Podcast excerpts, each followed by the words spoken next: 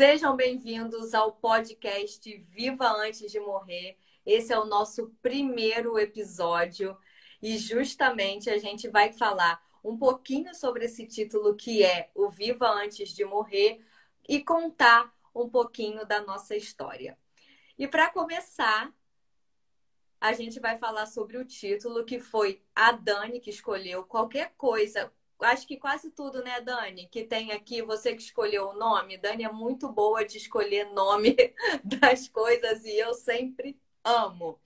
Então, Dani, eu queria te pedir para começar falando um pouquinho por que esse título Viva Antes de Morrer e que acho que naturalmente ele vai se confundir um pouquinho com a sua história. Aí você já conta para gente sobre o título e um pouquinho sobre a sua história, o que que te fez chegar até aqui.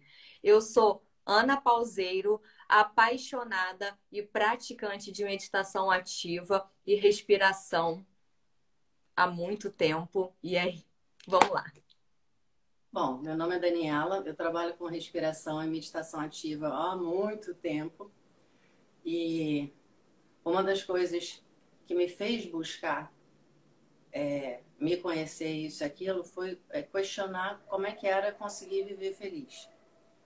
E, e, é exatamente por causa disso que o nome veio. O nome, na verdade, ele vem em cima de um livro do Osho, que é um, um título de certa forma parecido, mas basicamente fala dessa desse, como é que eu vou te dizer? da importância da gente perceber que sobreviver e viver são duas coisas completamente diferentes. E no momento, a maior parte das pessoas está é, se contentando com apenas sobreviver. O que, que é viver antes de morrer? É você trazer a tua presença total para a sua vida. E isso depende de uma série de degraus que precisam ser é, transpostos para você chegar nesse lugar. As pessoas pensam que viver é simplesmente sair fazendo as coisas e correndo atrás das necessidades. Viver é muito maior do que isso. Então, assim, para começar a tentar explicar esse conceito, é, eu vou falar um pouquinho de como começou a minha busca. Eu sou uma pessoa que eu, eu trouxe de criança, muito cedo eu tive isso. Eram duas coisas muito fortes para mim. Uma era um anseio desesperado de ser independente. E a outra, uma responsabilidade enorme sobre as outras pessoas. Eu me sentia responsável pelo sucesso do mundo. Levando em consideração que você está falando isso de uma criança muito pequena, a minha vida não foi fácil no início. Mas o que, que aconteceu muito cedo? Eu comecei a perceber que para eu conseguir cuidar das pessoas e ser independente, eu tinha que desenvolver determinadas coisas dentro de mim. Porque você não tem como ser suporte se você não tem força. E a partir daí, quando entrou a adolescência, aquela coisa do, da explosão do sentimento, daquela sensação, gente, eu sou hipersensitiva, eu percebo tudo, eu sinto tudo, eu isso, aquilo, eu comecei a dar conta que eu precisava é, canalizar essa, essa pressão para um movimento criativo. E dei muita sorte, que foi um período muito rico na minha família, um período muito próspero. Então ficou muito claro para mim que a coisa não era simplesmente ficar rica. Tem muita gente que pensa, se eu tiver dinheiro, tá tudo resolvido. Eu tive contato com uma série de pessoas de classe alta, enfim, com uma coisa abundante de dinheiro e tal, e ficava muito claro, eles tinham tudo e continuavam infelizes. E isso me gerou uma busca se não é isso, o que, que é que traz felicidade? E aí eu comecei a buscar mesmo. Fui para a Índia, comecei a me respirar, comecei a meditar, comecei a, a questionar o que, que eu gosto, o que, que eu preciso, o que, que eu necessito, o que, que é estar tá viva, o que, que é, é. Porque aquilo a gente pensa, não, para eu estar viva eu tenho que estar tá borbulhando de sentimentos. Não, quando você está borbulhando de sentimentos, na verdade isso é, é um sinal muito claro que na verdade você não está vivendo. Porque quando você vive, você não tem represamento de sentimentos. Na verdade, quanto mais vivo você é, mais você é, percebe e, de certa forma, menos você sente. É um conceito complicado porque não é que você deixe de sentir, Mas é mais ou menos assim: se você começa a beber vinho, você não tem muita noção do, do, do sabor ali envolvido, das, do, das coisas é, dentro do vinho. Você precisa treinar e treinar e beber e beber, experimentar e sentir para ir desenvolvendo essa coisa. E aí é muito engraçado que você percebe as nuances. Você não, você não deixa aquela explosão acontecer. A tua capacidade de perceber as coisas, é, ela fica muito apurada. Ana, você está me ouvindo? Estou te ouvindo perfeitamente. Ah, então tá, porque de repente eu continuo sem imagem, então. Mas enfim, você tem que ir desenvolvendo essa percepção. E exatamente por isso me veio a coisa, vamos viver antes de morrer. Porque assim, a gente, a gente teve um, um período tão complicado agora, de tanto medo, de tanto questionamento. É, tá na hora de acordar. O que, que é realmente viver o dia a dia? Para você viver o dia a dia, a primeira coisa que você precisa encontrar dentro de você é um espaço de conforto interno. É um espaço onde você é, ter uma serenidade interna para poder ver as coisas com, em realidade, não interpretar as coisas. Para ser capaz de ouvir sem ter aquela preocupação imediata de responder, de, de trazer uma solução. É, é um estado de abertura que precisa ser desenvolvido. Se você não está aberta, se você está o tempo inteiro nessa convulsão interna, você não tem como receber a vida. E aí é muito maluco, porque quando vem uma situação que de repente mostra a fragilidade humana, o que acontece é uma explosão de medo. Porque no fundo a gente sabe, essa, esse padrão automatizado que a gente desenvolveu está roubando a alegria de viver. Isso precisa ser resgatado. E, e, por mais assim, as pessoas falam, gente, mas meditar é difícil. Não, porque eu não consigo respirar direito. Não, porque não sei o quê. Essas coisas todas não são reais. A gente respira o dia inteiro. Então, se respirar um pouquinho mais, não é exatamente um grande desafio. Ah, mas eu não consigo parar minha mente. Se você mover o seu corpo, se você é, se entregar ao momento, naturalmente a mente vai suavizar. Porque se você observar, é uma coisa muito engraçada. A mente, na verdade, ela só funciona lembrando o passado ou temendo o futuro. Quando você está no presente, o lugar que você vai não é exatamente esse, é, a mente até funciona, mas ela não, ela não está num estado desequilibrado. Quando você está no presente, quando você realmente está entregue ao momento, a mente ela funciona respaldada por todos os outros sentidos. E o espaço é completamente diferente. Então, assim, quando veio esse vamos viver antes de morrer, vem nesse sentido de resgatar a capacidade de se manter aberto. É uma busca é, que, na verdade, todo ser humano tem o tempo inteiro. É, é, é, é, um lugar dentro da gente, eu acho assim, isso é a nossa centelha divina, tá? Que não nos dá paz. Que fica o tempo todo lembrando, você não tá legal, você não tá num, num espaço realmente saudável. É, esse desconforto, essa esse desequilíbrio constante, na verdade, é essa voz dizendo acorda, se coloca de uma outra maneira. Busca estar tá num, num lugar onde você seja vulnerável no sentido de estar disponível.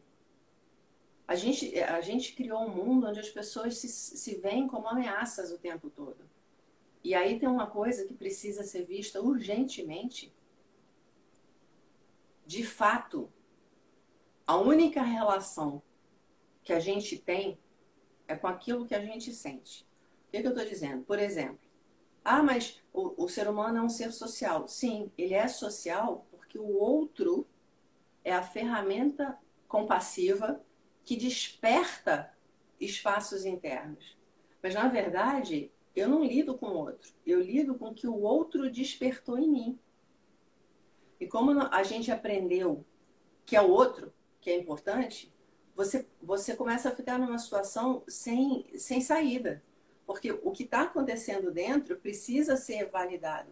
Mas você está esperando que o outro resolva, que o outro coloque, que o outro acolha. Não adianta, nada disso adianta. É o teu sentimento interno, é a, é a tua necessidade de limpar os espaços, de acender luz. E quando você consegue entender que, na verdade, o outro é apenas um catalisador, você resgata um poder e uma liberdade enorme junto com uma gratidão abissal. Porque, na verdade, o outro é alimento para o teu crescimento. E apenas isso. Ele não é fonte de nutrição. É como, por exemplo, se você pensa, você tem uma boa alimentação. A alimentação pode ser maravilhosa, mas se o seu sistema não é capaz de digerir aquilo, não importa a alimentação. Então você come bem para dar ao corpo o que ele precisa para fazer uma boa digestão. Mas o corpo precisa fazer o trabalho. A mesma coisa em todas as outras áreas e de todos os outros níveis. A gente precisa acordar para esse lugar onde o, não é egoísmo, ao contrário. Por exemplo, se você pensa assim, não, eu só escuto a minha voz interna, alguém vai dizer para você assim, não, mas isso aí é ser de um, de um egoísmo, de, um, de, um, de uma pequenez enorme. Mas olha só, por exemplo, se eu digo uma coisa, isso não quer dizer que você vai ouvir o que eu estou dizendo. Você vai filtrar o que eu disse e vai entender conforme a tua estrutura interna. Como uma comunicação pode acontecer se eu não tiver realmente desperta para perceber, peraí, a pessoa está falando uma coisa, é isso que eu estou ouvindo. Eu preciso saber o que eu estou ouvindo, o que que isso está despertando dentro de mim, para conseguir realmente fazer uma, uma réplica construtiva. Isso assim, todo mundo já passou por situações onde você está conversando com alguém que você realmente ama demais, gosta demais, precisa se colocar e você termina com aquela sensação, gente, essa pessoa não me escuta. Será que é isso? Porque, na verdade, eu já vi assim, trabalhando com pessoas, trabalhando em grupos, às vezes você está dizendo determinadas coisas sem a menor noção do que você realmente está tentando dizer. Existe um abismo entre uma coisa e outra.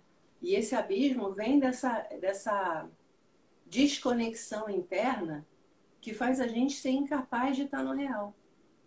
No dia a dia, na presença silenciosa, no, no peito aberto, é, receptivo. E se você não traz essas qualidades você não consegue ter uma vida que realmente te dê aquela sensação de contentamento e, e um espaço de estar à vontade dentro. É, viver hoje virou acorda, trabalha, faz as coisas de casa, paga as contas. É um ciclo que não termina e onde você sequer tem tempo para. Peraí, como é que eu estou me sentindo? O que, que eu estou fazendo? Eu estou indo na direção certa? A gente não para para ver isso, está tudo tão atribulado. Só que nesse corre-corre, se você perceber assim, quanto mais rápido você faz um monte de coisas, mais provável é acontecer uma série de erros. E, consequentemente, se você tem que consertar erros, você vai usar o triplo do tempo necessário para fazer aquelas coisas se você fizesse com presença. Viver é isso. Peraí, eu tenho uma lista de coisas para fazer. Mas na verdade eu sou humana, eu tenho limites, eu tenho meu tempo, eu tenho meu ritmo. Como é que eu faço isso de uma maneira produtiva e construtiva e eficiente? Para fazer isso, eu tenho que dar aquela respirada profunda e dizer, ok, vamos lá. Resolvi isso, agora vou passar para outra coisa. E vou passar para outra coisa. E conforme você vai ficando presente em cada coisa, aí o milagre acontece. Porque você começa a ver a vida jorrar em qualquer situação, até descascar batata. Parece brincadeira, mas não é. A vida tem uma maneira, se você olhar a natureza em si, o que é natural, é de uma abundância, de uma força, de uma criatividade, uma coisa absurda.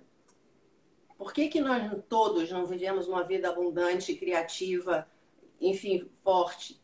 Porque a gente está fechado, a gente tem medo. Então, aquilo, eu, eu tenho, na verdade, a gente tem medo de ser feliz. A gente já está tão acostumada que é assim, não. Se alguma coisa muito boa acontece, imediatamente você começa a pensar, gente, qual vai ser a catástrofe que vai acontecer agora? Não existe nada de bom que aconteça que não venha uma catástrofe em seguida. A gente tem que acordar para isso. A vida não é catastrófica. Catastrófica é, é a demonstração da vida que a gente fechou portas e janelas. Quando a vida começa a bater, para e se pergunta o que, que eu estou fazendo de errado. E isso não quer dizer, gente, ah, não, mas só se eu ficar bilionário, se eu virar popstar, se eu for reconhecida na rua, se eu tiver um milhão de likes, aí eu vou considerar a vida abundante. Não, eu não estou falando nada disso. Abundância de vida é você estar, você ser capaz de estar só e estar bem. É você ter a percepção clara que o que é uma vida de sucesso?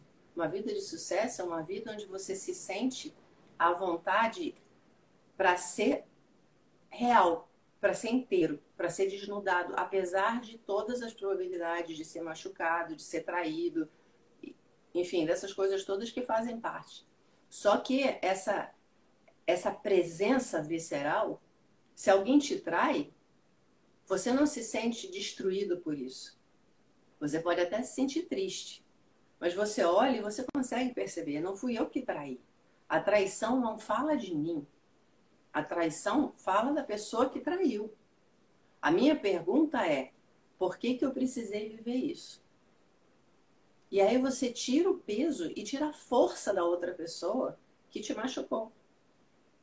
Como é que eu resolvo isso? Como é que eu, é, é eu, eu consigo sarar as feridas que causaram? Ou as feridas que vieram à tona em função dessa situação que eu atraí para mim? É esse tipo de mecanismo que faz você começar a entender o que é viver. Viver, você está conectado profundamente com você mesmo e à vontade para demonstrar isso.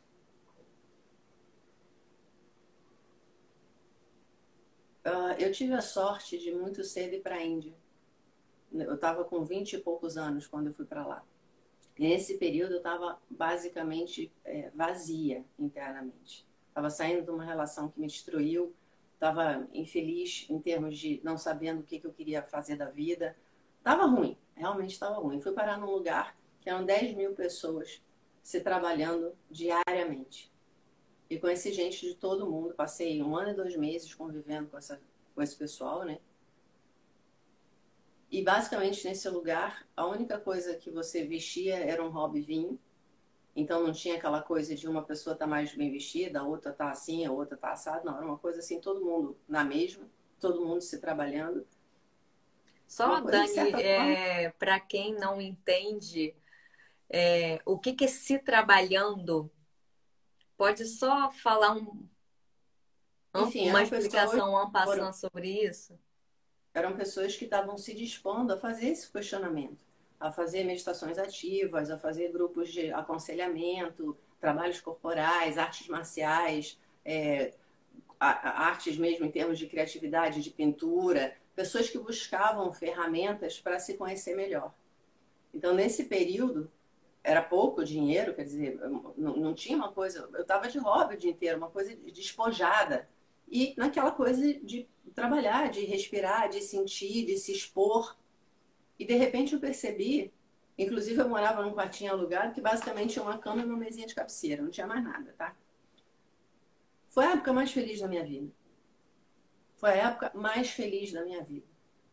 Porque em nenhum momento eu tive a sensação que eu precisava parecer alguma coisa. Então eram pessoas que realmente se colocavam eram pessoas que, sabe, que queriam lidar com a verdade. E aconteceu uma coisa engraçada, porque de repente você começa a perceber que todo ser humano tem muita coisa em comum. Todo ser humano carrega uma série de feridas, uma série de fragilidades, uma série de é, defeitos.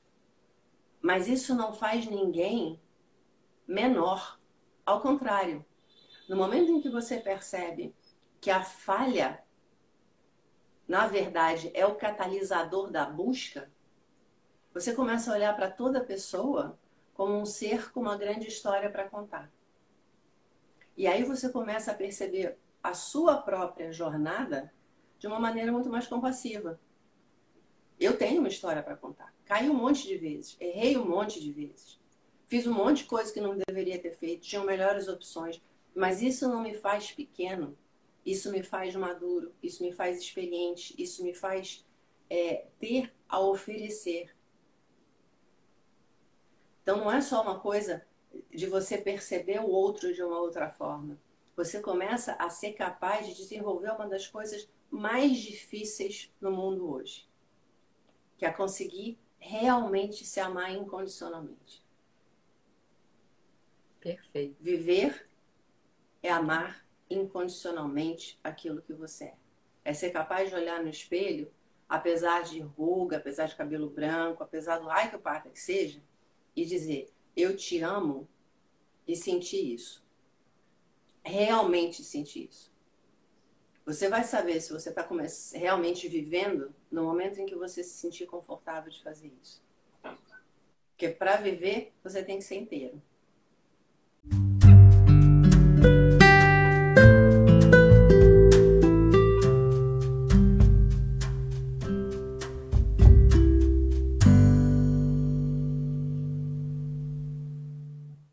Perfeito.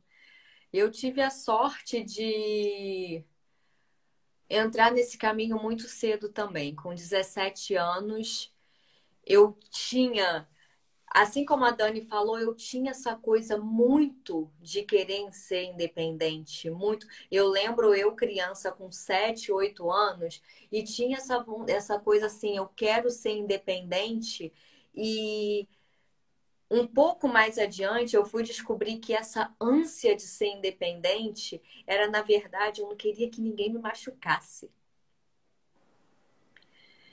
E aí eu comecei a achar, eu, eu via as pessoas em volta e eu achava que eu ser independente significava eu ser feliz. E para eu ser independente, o que significava isso era ganhar dinheiro. Então, desde a infância, eu comecei a pautar muito essa coisa de eu preciso ganhar dinheiro, e aí, quando eu começar a ganhar dinheiro, eu vou ser feliz. Quando eu começar a ganhar o meu dinheiro, porque eu nunca passei necessidade e tal, não tínhamos uma vida sobrando, mas sempre tivemos o que precisava e eu tive a sorte de ter uma mãe que se preocupava muito com a questão da educação. Então, eu sempre tive a melhor educação possível, os cursos que eu queria fazer, tudo. E eu sou apaixonada por estudar, eu sempre fui apaixonada por estar tá sempre aprendendo. Então, todo o curso que eu, que eu queria, eu tinha, toda a escola que eu queria estudar, eu tinha, o material que eu queria, eu tinha, livro, tudo. Então, eu sempre tive esse investimento em educação por conta da família e eu acreditava internamente que quando eu começasse a ganhar o meu dinheiro através da educação que eu estava tendo, eu ia ser feliz. E eu achava isso perfeitamente. Só que nesse meio do caminho, quando chegou lá nos meus 17 anos, eu comecei a 17 para 18, assim, eu comecei a malhar, eu comecei a, a querer, eu era um pouquinho gordinha, e aí eu queria emagrecer um pouquinho para arrumar namorado e tal, fui para academia. Só que eu comecei a ter uns problemas no joelho, porque eu era um pouco exagerada para fazer esses treinos, e essa foi a salvação da minha vida naquele momento, que aí com 17 anos eu caí num terapeuta corporal que na verdade eu fui cuidar do joelho, mas ele tinha uma visão que estava muito além disso. E com 17 anos ele me fez essa me perguntou uma coisa que mudou a minha vida, porque eu nunca estava bem. Eu tinha toda educação, eu tinha todo futuro promissor pela frente, eu via o meu sucesso lá na frente, para mim era muito claro que eu ia ter sucesso eu nunca tive dúvida que eu ia ter sucesso financeiro, sabe? Era muito, muito claro. Só que nesse meio do caminho eu tinha crises e crises de enxaqueca, crises de estômago, isso já na adolescência, né? Quando eu era criança eram as crises de bronquite. E a minha vida, boa parte dela foi em hospital. As minhas crises de enxaqueca eram tão fortes, mas tão fortes que eu de tanta dor, eu sentia tanto enjoo que eu chegava a vomitar tanto que eu desidratava. Então era rotina eu ter que ir para o hospital, passar 24 horas no soro para reidratar. E isso eu achava que era o sucesso, assim, minha vida está garantida, eu vou ganhar meu dinheiro, vou ser feliz, mas eu tenho os probleminhas de saúde que eu tenho que tratar. A ideia era essa. E aí, quando eu recebi essa pergunta desse terapeuta corporal, que foi o seguinte, Ana, o que está acontecendo? Foi só isso que ele perguntou. O que está acontecendo? Eu parei, eu falei, eu não sei. Eu tenho tudo. Mas eu tô sempre na, né? Eu tô sempre infeliz. Eu tô sempre assim, nada nunca tá bom. Tudo que eu penso em felicidade tá sempre no futuro. E não era à toa que eu tinha todas essas crises por conta de ansiedade, que eu vivia sempre, sempre no futuro. E não dá para viver no futuro, só dá para viver no presente. E foi aí que eu encontrei a Dani, que estava voltando da Índia, dessa história toda que ela acabou de contar. Lá com meus 17 anos, eu encontrei a Dani e eu comecei a terapia de respiração, meditação ativa, eu comecei a ir para dentro e olha,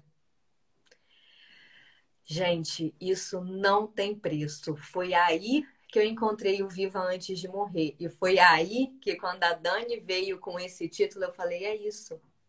A gente acha que está vivendo, muita gente acredita o, o que, que é vida, quando na verdade não é. Está simplesmente no automático, está simplesmente na cartilha aquela cartilha porque eu fiz tudo. Eu lembro, depois quando eu passei por uma crise financeira, que eu cheguei a ter esse sucesso financeiro que eu tinha certeza que ia ter, eu tive.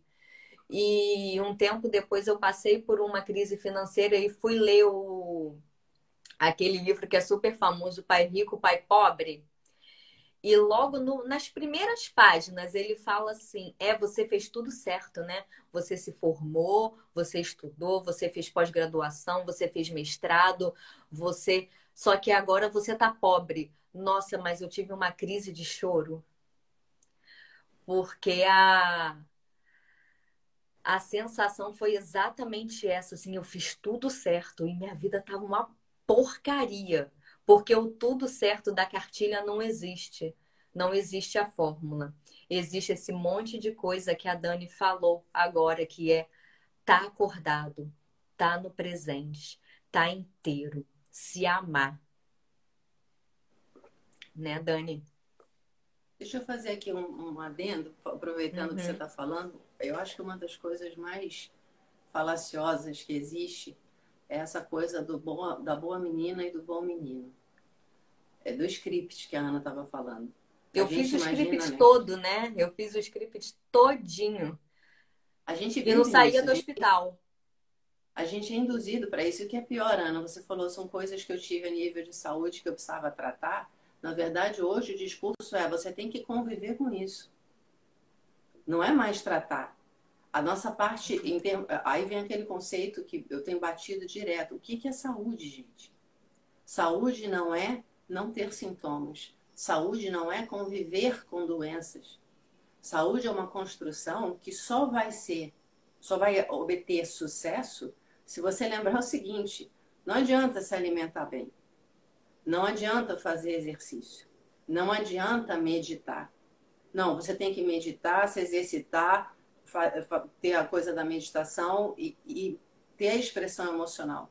Porque, na verdade, mais e mais, o que as pessoas passam é que o ser humano é uma máquina. Você troca a peça, você substitui o óleo e está resolvido. Não funciona assim. Se você tem uma expressão emocional que não está sendo efetivada, determinados órgãos vão estar sobrecarregados. Esses órgãos vão gerar mudanças hormonais, mudanças bioquímicas, isso aquilo, que vão afetar o seu emocional, que de repente te, vão te dar sintomas. A coisa da enxaqueca é uma delas. A enxaqueca hoje é um mal mundial. E, e, a galera chega e diz: não, vamos conviver com isso. Não, gente, o sistema está dizendo: tem algo que não está funcionando. Meu estado natural não é com enxaqueca. O que, que eu estou deixando de fazer para manter o meu corpo num desequilíbrio tamanho que me leva a esse quadro? E não adianta, você vai tomar remédio a primeira vez, vai tomar remédio a segunda, mas se você não para para arrumar todas essas camadas, você se mantém nesse lugar. E quem pode ser realmente feliz quando está com o corpo o tempo todo te levando para um lugar de desconforto?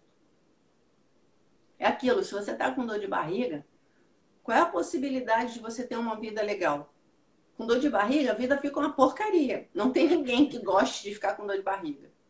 E a gente chega e escuta isso. Não, você se comporta do jeito que tem que se comportar. Você acorda de manhã cedo, faz as suas tarefas, vai trabalhar, arruma dinheiro, paga as contas, lida com estresse, vive uma vida de porcaria, não sei o que lá, mas isso faz parte. Aí o seu corpo vai ficar doente. Mas a gente dá um remedinho, você convive com isso e vamos adiante. Caramba! Isso não é viver. Uma hora você tem, tem que parar e dizer: o que, que é isso? A que preço? Ok, eu sou um bom menino, eu sou uma boa menina. Tenho um reconhecimento. Tem mesmo? Reconhecimento é a sociedade dizer para você que tá legal você ficar nesse lugar infeliz? Gente, basta olhar os, os grandes miliardários do mundo. Se você conseguir olhar para qualquer um deles e realmente acreditar piamente que, que é uma pessoa feliz, por favor, deixe a mensagem aqui embaixo. Porque até hoje eu não vi nenhum. E se você for ver, todas as vezes que esses grandes. É, as pessoas dizem, não, quero ser essa pessoa. Daqui a pouco aparece a história da vida dessa pessoa com desfecho muito ruim. É isso que a gente está querendo realmente para a vida? Popularidade, muito dinheiro e, e, e o total isolamento e, e, essa vida absolutamente protegida, assustada, tensa. Chega uma hora que tem que parar e dizer: peraí, o que, que eu preciso para ser feliz? Na minha experiência de vida, a única coisa que realmente me produz grandes fontes de felicidade é eu estar ok comigo. Todo o resto é desdobramento disso. Eu fico pensando que as pessoas, ah, eu tô super deprimida, eu tô assim, eu tô assada, eu vou para Paris. Amiguinha, você vai levar a depressão junto. Paris não vai resolver. E a gente vai. E aí volta e descobre que está no mesmo lugar. Isso é, é não viver. Viver olhar e dizer, peraí, o que, que a depressão está me mostrando? Está demonstrando que em algum lugar no caminho eu me perdi de mim. Eu parei de me ouvir, eu parei de me nutrir, eu parei de me respeitar, seja lá por que razão for. A perda de alguém, é, a perda de um trabalho, um acidente, uma, uma mudança na vida drástica, não importa o motivo, em algum lugar você deixou de fazer alguma coisa que era absolutamente essencial para a tua saúde. Para sair do buraco, você tem que começar a se perguntar quais são as mudanças que eu preciso fazer e encarar o fato. De repente, neste momento, eu não consigo fazer sozinha. Então, eu preciso de ajuda. E aí, realmente buscar coisas que não sejam, por exemplo, um remedinho. Porque aí volta aquela história, você dá um remedinho, pode ter até um alívio em um determinado momento. Mas esse remedinho está alterando a bioquímica do seu corpo, que vai alterar os teus órgãos, que vai alterar a tua maneira de pensar, que vai alterar não sei o que lá. Você tira o remedinho e volta tudo para o mesmo lugar. Ou pior, né? Às vezes pior. É óbvio que tem determinados momentos que é uma ajuda necessária, né? Para te dar uma força extra para você fazer o movimento. Eu não sou contra isso. O que eu sou contra é, é a esperança ingênua de que o de fora vai resolver. Não vai.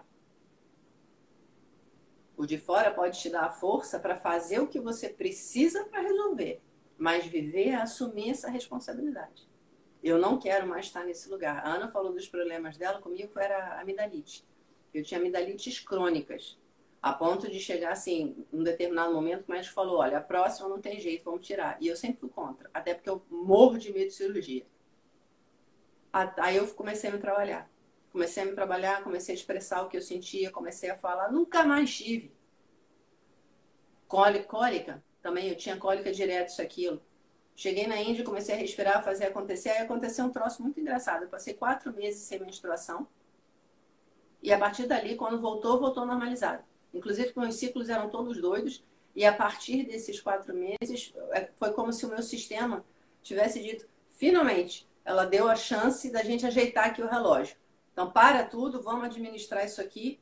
E aí, quando voltou, voltou regular, voltou sem, sem a coisa da cólica. E, e em todo o caminho, eu percebi assim: se você parar para ouvir aquilo que o seu corpo precisa, se você se comprometer a realmente investir em você, as coisas acontecem fora. Porque a mensagem que você manda para o mundo muda. Em todos os sentidos. Quando você é a sua prioridade, você está dizendo para a vida e todas as pessoas ao seu redor: eu tenho valor. E elas vão responder a isso com respeito. Exatamente, voltamos para a coisa da centelha divina. Porque, na verdade, todo mundo sabe que é esse lugar que precisa estar. E não é porque você é egoísta ou indiferente às outras pessoas. Ao contrário. É porque você aprende a respeitar as pessoas de tal forma que você assume a responsabilidade de transbordar o que você tem de melhor, ao invés de ficar jogando lixo. Quantas pessoas você conhece que se dão o direito de explodir e vomitar em cima de você o tempo todo porque elas estão infelizes? É essa pessoa que você quer ser? Você é, quer ser aquela pessoa que liga para todos os amigos para dizer que só que está super mal? Aí você sugere que a pessoa mude isso, aquilo. Ela diz, não, mas eu não posso por isso, por aquilo. Dez anos depois ela está dizendo o mesmo discurso, você está dizendo a mesma coisa. E você olha, estarrecida, dizendo, como é que ela não enxerga? No fundo, muita gente, em níveis diferentes, está vivendo a mesma coisa. Está se contentando em não ter para dar. Está se contentando a não ser um bom exemplo está se contentando a viver uma vida árida, onde ela passa a ver todas as pessoas como ameaça e depois não sabe por quê, não consegue se relacionar. É isso. Uma das grandes. Hã? Vai continuar. Fala, E é até não, é difícil é quando você fala isso de quando você dá para o corpo o que ele precisa, quando você começa a se tratar com amor, começa a dizer que eu tenho valor, o mundo começa a responder em volta de uma forma positiva, isso para muita gente é difícil de acreditar. Mas como assim que eu só vou fazer isso? Eu só vou me alimentar? Eu só vou me alimentar bem? Eu só vou meditar? Eu só vou ter uma mente mais tranquila? Ah, eu só vou fazer um exercício físico e minha vida vai começar a fluir maravilhosamente bem. Vai, vai começar a fluir maravilhosamente bem quando a gente investe no amor e na saúde. E na saúde foi até o que eu estava falando no desafio hoje, para quem estiver assistindo essa, é, esse episódio antes do dia 31 de março, está acontecendo no meu Instagram o desafio 21 dias sem reclamar, de 11 a 31 de março. Então, pode ser que dê tempo de você entrar ainda. E aí, uma das coisas que eu falei hoje é exatamente isso. Não importa o que está acontecendo do lado de fora, porque o que está acontecendo do lado de fora, seja relacionamento, seu relacionamento, sua saúde, seu trabalho, sua casa, é, seja lá o que for, é apenas um reflexo. Então, tem que olhar para dentro. Esse é o mais importante. Justamente voltando para o nosso gancho que a gente começou, o viva antes de morrer é isso, gente. A vida passa muito rápido. A vida passa muito rápido. Então, que a gente. O nosso propósito de começar é, essa série de, de episódios que a gente vai fazer nesse podcast é trazer consciência, é trazer consciência para que cada vez mais a gente possa viver antes de morrer e não simplesmente tá ligado no automático. E aí, como eu tinha sugerido para Dani, o que a gente ia falar um pouco de qual é o meu viver antes de morrer, para a gente poder finalizar. E aí também, se você puder deixar nos comentários, se estiver assistindo pelo YouTube, deixar nos comentários qual é o meu viver antes de morrer? Depois dessas experiências todas que a gente passou, para mim fica muito claro que viver antes de morrer, se eu pudesse resumir em uma palavra, é respirar. As pessoas, eu, durante muitos anos também, né, estão se dando o luxo de respirar com 10% da sua capacidade só. E se você for prestar atenção numa criancinha respirando, num bebezinho respirando, a barriga desse bebezinho, quando ele inspira, ela infla todinha, as costelas elas se afastam. E, e essa criança enche o corpo de ar. E, e quando essa criança expira, o troço esvazia todinho, porque ela tá respirando na sua capacidade máxima. E a única coisa que a gente faz desde a hora que nasce até o último suspiro é respirar. Então, não dá para se dar o luxo de respirar com 10% da capacidade. A gente tem que aprender, se quiser viver antes de morrer, a respirar com a nossa capacidade total de respiração. Por que que acontece, né? Dani vai explicar isso um pouquinho melhor, que Dani é terapeuta de respiração há 30 anos, né? Então, pode até falar um pouquinho sobre isso o viver antes de morrer, em primeiro lugar, o primeiro passo é começar a respirar profundamente. E a gente vai falar sobre isso nos próximos episódios, certamente, né, Dani? Fala para gente, então, qual que é o seu viver antes de morrer? Olha só, Ana, eu vou, na verdade, não tem como. Viver antes de morrer uhum. significa começar a respirar com decência do jeito que a Ana falou. E o que é que acontece a partir daí? E aí eu vou só para concluir uhum. esse é, por que, que a vida muda. Ela muda porque você percebe quando você tem essa energia realmente eficiente dentro de você, que você tem força para fazer escolhas. E aí que as coisas começam a acontecer. O que isso quer dizer? Quer dizer que eu decido a cada minuto o tipo de pessoa que eu quero ser. Esse, quando você resgata esse direito, muda tudo. Que aquilo é como se você fosse obrigada todo dia a comer geló. E quando você respira, você diz, gente, hoje eu não vou comer geló. E aí você, inclusive, percebe que você nunca foi realmente obrigada a comer geló. Você estava comendo porque alguém te disse isso no passado longínquo e você ficou com aquilo. E, a, e o alívio que vem só por você ter se dado o direito de não comer um geló já muda tudo. Então, assim, viver bem para mim é ter a certeza absoluta que as respostas à vida